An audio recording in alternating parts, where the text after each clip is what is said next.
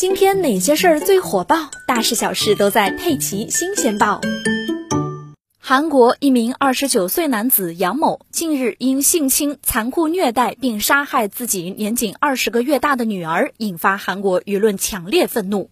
据韩国中央日报九月一日报道，杨某在六月十五日凌晨醉酒后，在居住地用被子蒙住孩子，随后对孩子进行了持续约一个小时的暴力殴打，导致孩子死亡。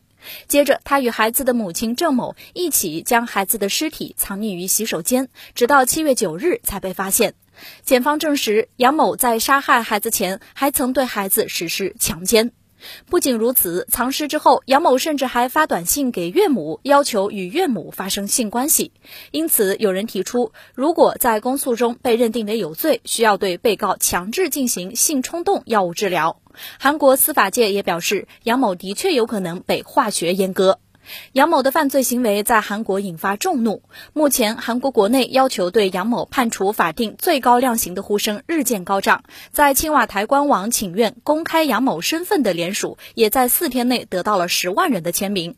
有专家表示，对于杨某这种特殊性犯罪人员，除了化学阉割之外，还需要进行心理治疗，以标本兼治。